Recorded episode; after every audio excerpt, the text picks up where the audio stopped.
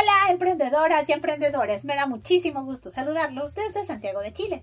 Mi nombre es Aura Cerón y esta semana quisiera hablar un poquito acerca de seguimiento de pedidos. Seguramente en estos días previos al Día de la Madre tuvieron mucho trabajo, muchos gremios estuvieron colapsados de pedidos y claro, es una fecha que mueve incluso más dinero que la Navidad. El asunto aquí, señoras y señores, es que de repente se nos van las cabras. ¿A qué me refiero? Tuve la mala experiencia de contactar al menos a dos emprendedoras que nunca terminaron de tomarme un pedido. Y lo hicimos con tiempo. Más de una semana antes había contactado a dos emprendedoras con la idea de comprar algo para esta semana. Ni siquiera era para el Día de las Madres. Una de ellas tenía un producto maravilloso, me encantó. Pero el costo de los delivery era tan alto que simplemente no valía la pena. Era mucho más caro el delivery que lo que le estaba comprando. Y bueno, oferta-demanda, había que hacer. Tuve que buscar otro proveedor. La segunda emprendedora tenía un producto similar el delivery nunca supe cuánto costó, porque no me volvió a contestar. Tomó mi pedido, me dijo que sí se agendaba y ya. ¿Dónde te deposito? ¿Cómo le hago? Eh, ¿Qué onda con el delivery? ¿Te paso la dirección? Nunca me volvió a contestar. Es más, a la fecha no me ha contestado. Y eso, lamentablemente, pues nos va dando mala fama, señoras y señores. Es mejor irte al mall y comprar las cosas tú solos que comprar un emprendedor porque siempre contestan mal. Alguna vez alguien me dijo. Y con este tipo de cosas, obviamente que lo entiendo uno queda con la idea de que, muchas si este me salió malo, pues el otro también. Y se cansan y la gente termina en el mall. Que es algo que generalmente el emprendedor se queja, no nos apoyan. No, sí hay apoyo, pero también necesitamos dar un seguimiento a todo aquel que me contacte, me compre o no me compre. Me haga mil preguntas y yo se las conteste, a lo mejor no me compra, pero siempre es importante dar la idea de que estamos dispuestos a escuchar, a resolver dudas, a dar soluciones. Al final debo decirles que en mi historia tuve que conseguir un tercer proveedor que sí tenía el producto, que sí tenía un buen delivery, que sí lo podía hacer en tiempo y aún así tuvo problemas. Por lo mismo los retenes y demás. Pero eso ya fueron cuestiones externas. Lo que sí voy a resaltar es que esta persona tuvo la amabilidad de decirme, oye, me salió este problema, pasó esto, vamos lento. Hay una respuesta, hay un feedback. Y yo estoy segura de qué está pasando con lo que estoy regalando, porque yo ya le pagué. ¿Qué pasa con mi producto si no llega, si se arruinó la sorpresa de cumpleaños? Ese es el riesgo, ¿no? Finalmente todos estamos en el mismo riesgo. Pero también hay que tener en cuenta que en el gremio de emprendedores no podemos hacer eso, señoras y señores. Así que la invitación es hagamos conciencia de que por uno pagan todos. Entonces demos el mejor servicio, demos la mejor atención y sobre todo facilitemos un canal de comunicación. Si ustedes ya están colapsados, ya no pueden tomar pedidos, avísenlo. Por ahí vi dos que tres mensajes de algunas emprendedoras y genial, se les acabó la producción, ya no tenían más que hacer. Fabuloso. Toman pedidos, se les acaban los cupos, ya, se acabó. No se están sobreexigiendo, no están inventando cosas, no están quedando mal. Y eso es algo que yo creo que la mayoría deberíamos de tomar en cuenta para futuras experiencias. Así que bueno, se los dejamos ahí al aire y me encantaría saber qué opinas. ¿Estás de acuerdo?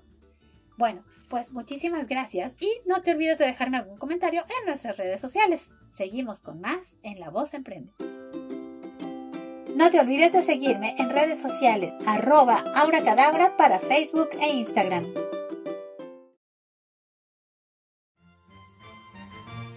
Del dicho al hecho, un espacio para saber de refranes, palabrejas y curiosidades, a cargo del lingüista Luis Fernández. ¿Cómo estás? Bienvenido.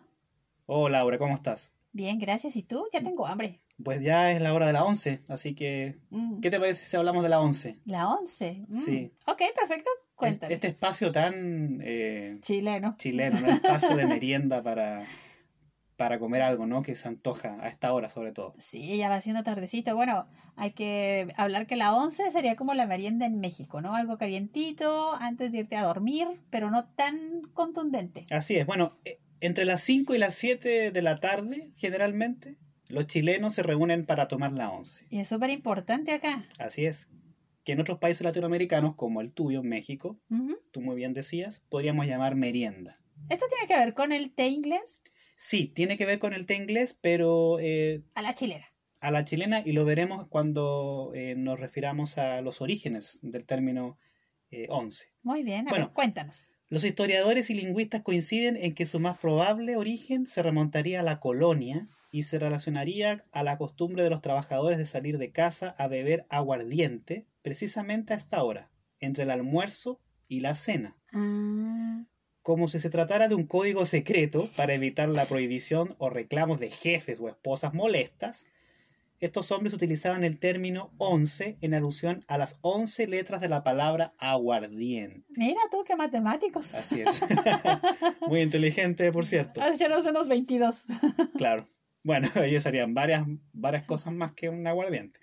Bueno, otro origen nos lleva a la Inglaterra del siglo XIX, finales del siglo XIX, Ajá. principios del siglo XX, en la época de las grandes fábricas en serie que explotaban a sus trabajadores, por cierto. Mm, Después de una jornada extenuante que se iniciaba a las 6 de la mañana, la única pausa que podían hacer era a las 5 de la tarde, la hora del té inglés que tú hacías referencia un Claro, sí. Por tanto, de forma coloquial, los trabajadores hablaban de las elevenses, Ah. meriendas que podían tomar después de 11 horas de trabajo. Oh, qué horror. Esta costumbre se introduciría a Chile en la misma época por los magnates británicos que invertían y creaban empresas en el país. Y trataban a la gente de la misma forma, me imagino. Exacto, eso no cambia. Changos. Incluso hay otro posible origen, aunque menos probable en mi opinión.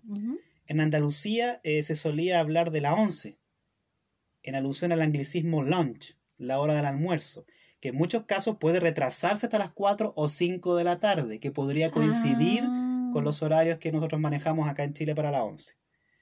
Eh, quienes defienden esta teoría destacan que el origen demográfico de Chile se sustenta en que gran parte de la población andaluza fue la que llegó a Chile en el periodo de la Reconquista por parte de España en aproximadamente en la época de 1814 y 1817. Mish. Oye, pero a ver, cuéntanos, ¿qué es lo tradicional en una once chilena? Para aquellos que no nos conocen, ¿qué es lo que se sirve en una once chilena? Bueno, depende de la época. ¿Mm? Porque, por ejemplo, yo cuando era niño me acuerdo que mi mamá siempre hacía eh, la once, eh, una taza de leche caliente o un té con algún tipo de pan tostado, pan fresco, con mantequilla, paté, eh, palta molida también. Oye, ahora que están tan caras las paltas. Claro, eh, los tiempos han cambiado. Es cierto que ahora la gente a la hora de once puede comer hasta sushi. Entonces eh, es, es muy relativo en realidad. Pero Sí. ese era el, el concepto de once que, que yo recuerdo de niño, ¿no? El de, Mm. el de una taza de té con algún tipo de, Pan y de pan o embutido, claro. Y hay gente que suele cenar incluso. Entonces, esta es, viene siendo una especie de estación entre el almuerzo y la, y la cena. Claro, la cena ya es en grande, ¿no? Ya Exacto. más pesado, Y por eso más es, pos- carne. es posible también que haya, eh, haya onces que son muy contundentes porque son la última comida. Después ya no viene la cena, sino más bien Mm. es lo último. Entonces, como te digo, han cambiado mucho los tiempos y es posible incluso encontrar ahora a la hora de once eh, una hamburguesa, un completo, eh, sushi incluso, Quesadillas. quesadillas, etcétera. Pero el- la idea de la once era esa, hacer un alto entre el almuerzo y, la, cena, claro. era algo, eh, digamos, liviano para comer. Una taza de té con algún pan cosa. con embutido, una cosa, hasta una galleta podía ser. Wow. Bueno, en México la idea de la merienda siempre ha sido relacionada a algo con pan dulce. Como, bueno, tú sabes, en México la, la panadería eh, dulce es súper vasta y siempre se acompaña el chocolate con el pan dulcecito, con churros, con tamales. Bueno, es como, no sé, ya sabes, como más... vas- de- Otra vez. En México, por ejemplo, la idea de la merienda generalmente es algo caliente con pan dulce. Atole con pan dulce, café con leche con pan dulce, chocolate, arroz con leche caliente con pan dulce. Pero siempre está como el, el ingrediente pan dulzoso, que obviamente es una engordadera, pero es delicioso.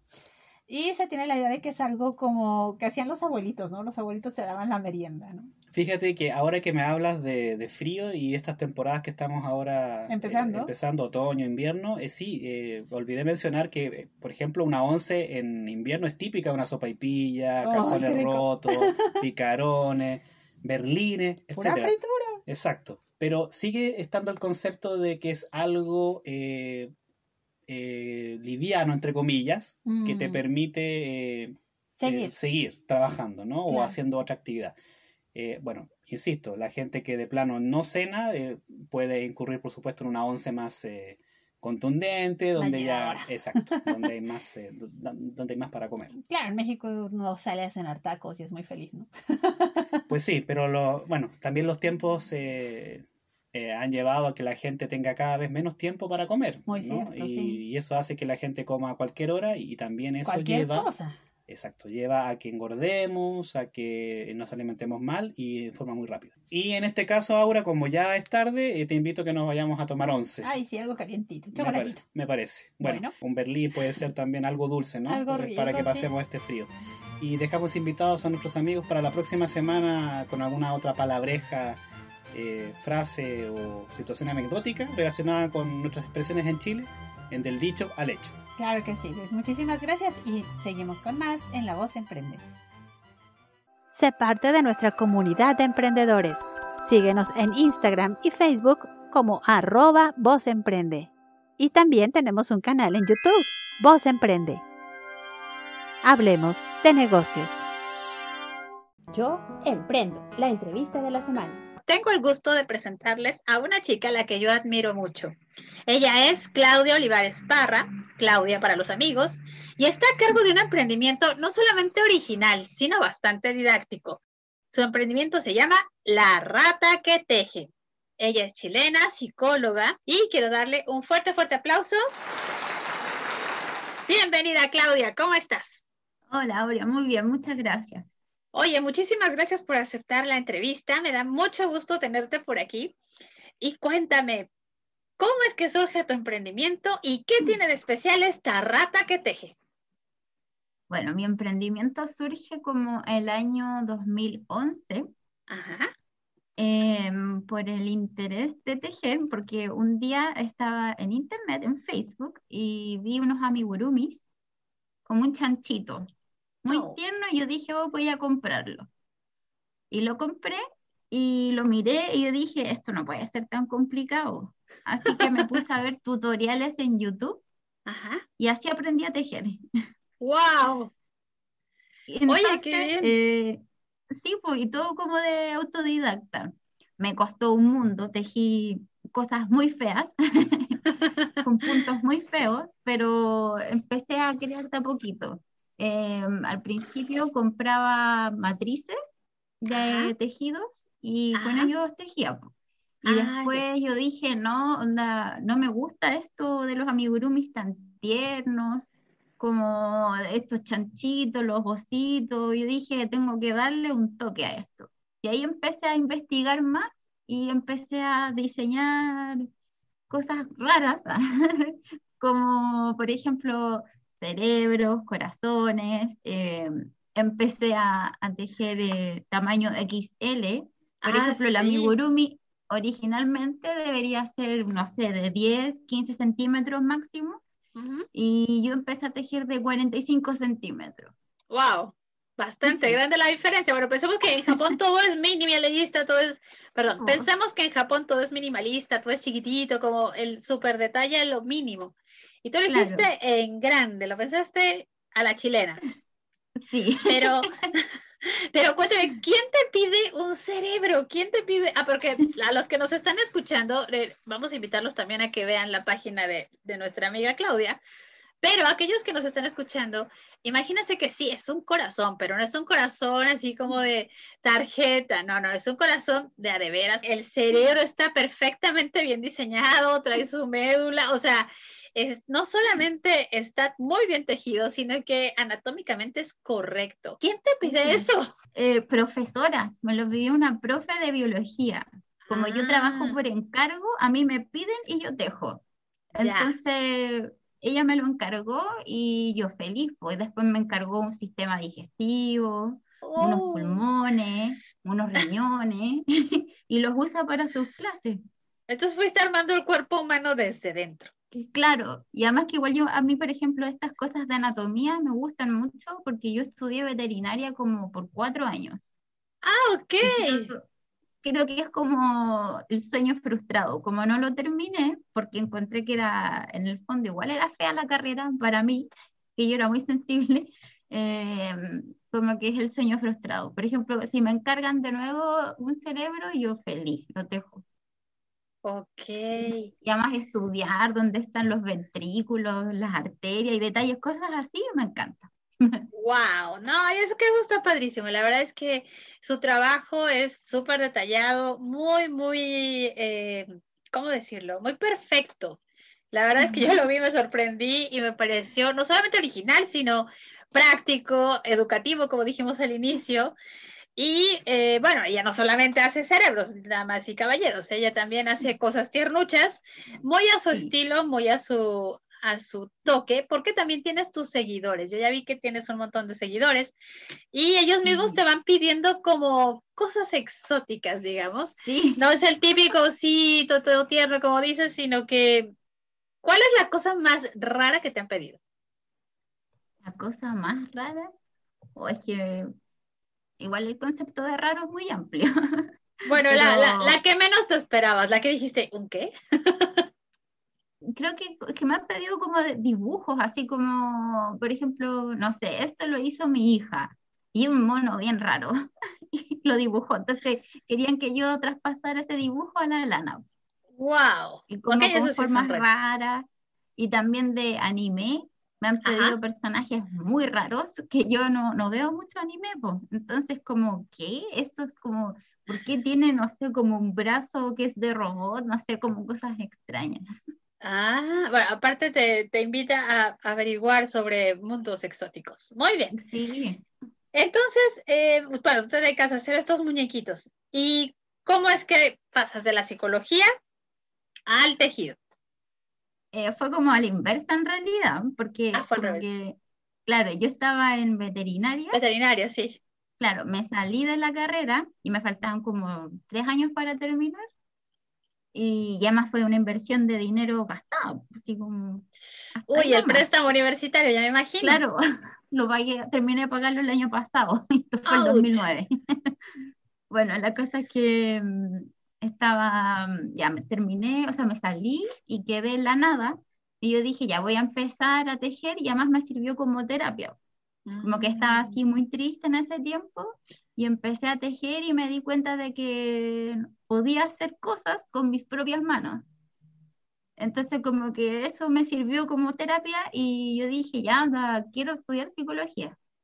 Me gusta esto, como que la mente humana, el comportamiento es muy raro, es como muy profundo además, y quiero averiguar para que las personas, no sé, puedan adquirir herramientas como yo lo hice, así como para poder salir adelante, porque igual el mundo es como bien hostil en este, este tiempo, y más ahora en pandemia. No, es que la pandemia ha desatado, yo creo que muchas cosas negativas, ¿no? Yo creo que de repente ha sacado lo, lo malo de muchas personas también, pero no digo, hay cosas Claro. buenas, pero sí, Sí. lo malo como que se nota más, lamentablemente. Sí, Entonces, pero aún la- así sí, sí, perdón. Aún así la gente se ha reinventado y eso yo lo encuentro fantástico. Es como, qué Exacto. bueno. No, y qué padre. O sea, entonces la tejida te lleva a la psicología. Entonces Claro. haces las dos cosas. Sí, me dedico a tejer y además soy psicóloga. Wow, maravilloso. Bueno, entonces te voy a invitar, mi querida Claudia, a que vayamos a nuestra sección. Metí la pata. Anécdotas de emprendedores. En Metí la Pata, nosotros compartimos anécdotas que como emprendedores hayamos tenido, porque vamos, esto del emprendimiento no siempre es color de rosa y de repente metemos la pata. O bueno, no solamente nosotros, ¿no? De repente también los clientes nos ayudan a meter la pata y hay que solucionarlo.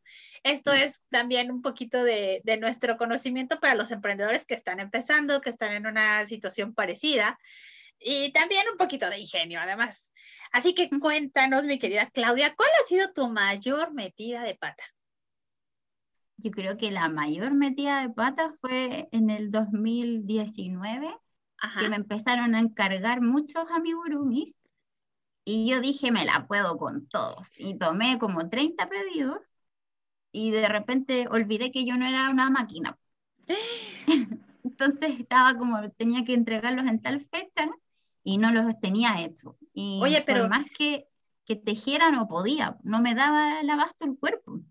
Pero es que era un amigurumi diario, ¿no? ¿Y cuánto en promedio te tardas para hacer un amigurumi? Digo, son bastante ¿Cómo? laboriosos. Yo, o sea, depende del tamaño, pero yo como le pongo harto color a todo esto, me demoro como entre 8 o 12 horas sin parar, pues, porque yo contabilizaba. Entonces, harto tiempo y lo que estaba cobrando era muy poco. Entonces fue como una Oh. sobreexplotación que al final ya estaba así como llorando y tejiendo y tratando de escribirle a las personas así como disculpa, me atrasé, no alcanzo. Y además que acá en Chile justo estuvo como el tema de, de la revuelta, Ah. entonces empezaron a cerrar los negocios más temprano, como que después hubo escasez de material, ya, y pasó todo esto, pues Navidad, peor todavía, Oh. Y, y súper colapsada yo, me acuerdo que estuve como cuatro días sin salir de mi casa y puro tejiendo Wow. y, y así con dolores y tomando pastillas para el dolor de, de brazos, de cuello y todo eso. Y al final todo esto me llevó así como un mes, así como con depresión severa, porque era como, ¿cómo no analicé este factor de que soy un ser humano? Wow, no, y el Entonces no colapso, me puedo o sea, sobreexplotar. Ni Sí. para disfrutar la plata que te ibas a ganar, o sea, Claro. y luego te ibas a gastar en remedios. No, no, no. Al final me la gasté en puro remedio y en médico porque me diagnosticaron una discopatía cervical Ouch. que como que ya es algo que no tiene de vuelta atrás. Entonces tengo que aprender a vivir con ella, a hacer ejercicios. Entonces, por ejemplo, todo este tema de las manualidades, yo lo que más le recomiendo a la gente que sea emprendedora y trabaje sola es que haga ejercicios previos, ejercicios físicos. Por ejemplo, para elongar los dedos, eh, hasta la posición del cuello. Ojalá si se van a dedicar, comprarse una silla ergonómica que te ayuda a estar todo el tiempo sentado. Mm, Oye, sí es cierto, es algo que jamás nos habían recomendado, eh, hacer ejercicio y tener un lugar cómodo. Y es Sí. cierto, luego anda uno todo jorobado y todo Sí, cansado. po. Y afecta aquí en el cuello, y si se afecta el cuello, después llega hasta los brazos. Sí, es, es No, y la complicado vista. ¿no? Yo, yo conozco algunas también. amigas que son eh, bordadoras y, y la vista se les va, o sea, por mucho que tengas Sí. el cosito que, que te lo sostiene y que es más Claro. rápido, igual se te va la vista, o sea, es, es realmente muy delicado. Hoy, Sí. Claudia, qué cosas. Oye, pero, pero tú disfrutas, ya ahora sí, después de ese estrés, ya disfrutas el hecho de tener tu negocio, Sí. de dedicarte a tejer. ¿Cuál Sí, es el, el amigurumi que más te ha dolido entregar? Porque de repente uno se enamora de lo que crea. Sí. Ha todo costado de vender dolor y lágrimas y decir, ay, lo quiero para mí, y es para el cliente. A ver, creo que los, los ganecha que hago, que son como los más grandes, como de 45 centímetros, esos son los que más me duele, como por todo el tiempo y porque le pongo tanto detalle que es como, ay, no, lo quiero para mí. O Bob Esponja, que también lo hice hace poco y no Ah, lo lo quería entregar. Enorme el Bob Esponja, sí, es Sí. súper grande. ¡Ay, qué cosa! Oye, ¿y hay algo a lo que te niegues a hacer?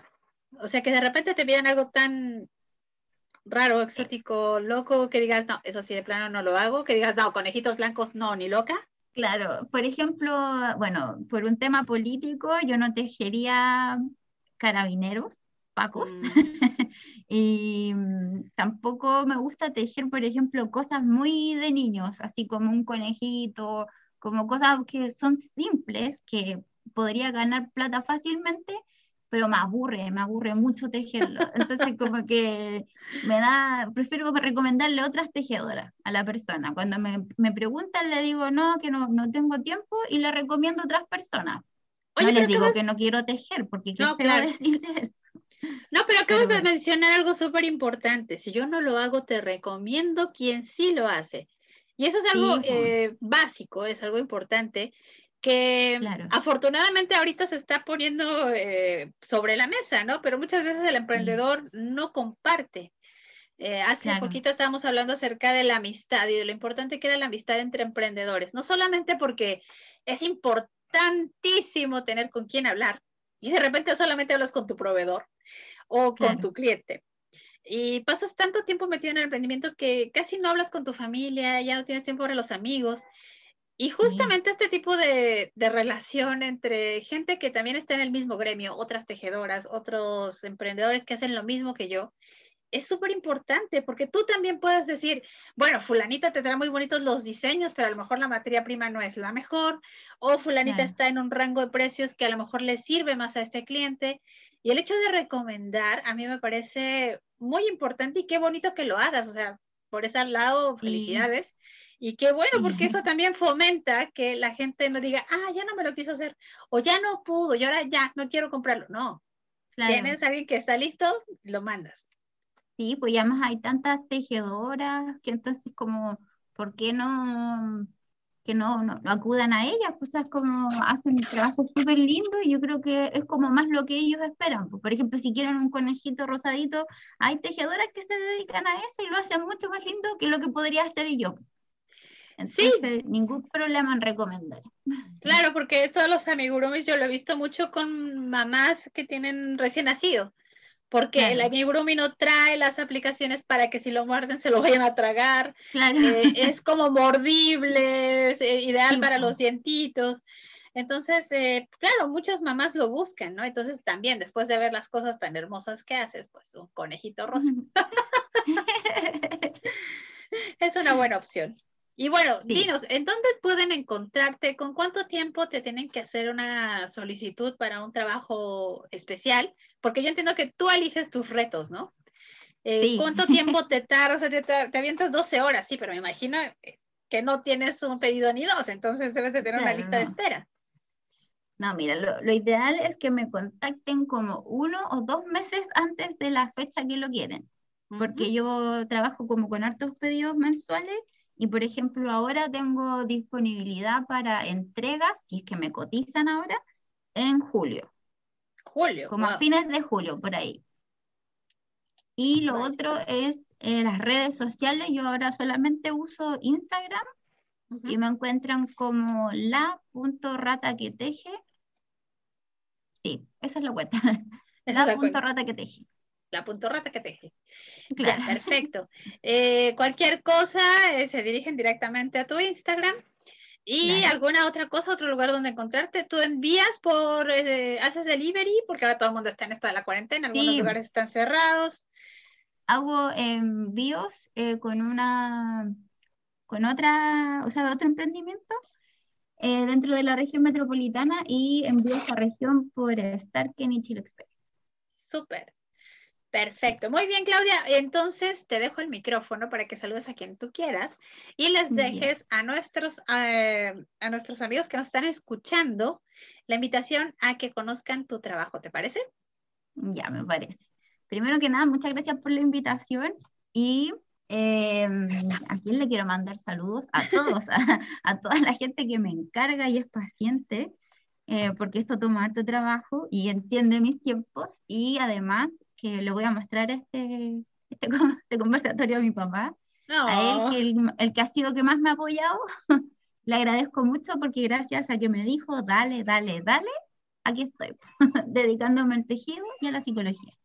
No, qué bueno. O sea, la verdad es que combinar esas dos cosas suena imposible y eres un ejemplo de constancia, de dedicación. Son 10 años de llevar adelante un emprendimiento y eso no es nada fácil. De hecho, de las personas que he entrevistado, eres yo creo que la tercera en, en longevidad de- de- del emprendimiento. En serio, la primera es la, la- la peluquería francesa. Saludos para los amigos de la peluquería francesa, pero ellos ya llevan más de 100 años. Y es un negocio de, pues familiar, ¿no?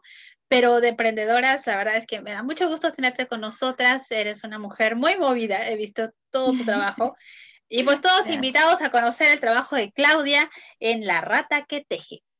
Sí, oye, un- un- una última cosa es que Claro. sean perseverantes, que tengan mucha paciencia, que todo esto es lento, es súper lento, a veces se falla mucho, a veces uno pierde plata, pierde dinero, pero mm, con paciencia y pensando bien se logran las cosas, que, Exacto. que le den. Ay, muchas gracias, Clau. Pues muchas, muchas gracias. Me ha encantado tenerte por acá y pues quedas invitadísima a que compartas un poquito de estas historias con más emprendedores. Gracias. Podcast La Voz Emprende. Hablemos de negocios. Y así terminamos La Voz Emprende. No te olvides de seguir nuestras redes sociales. Recuerda que hay mucho más material para ti en ellas. Arroba La Voz Emprende en Instagram y Facebook.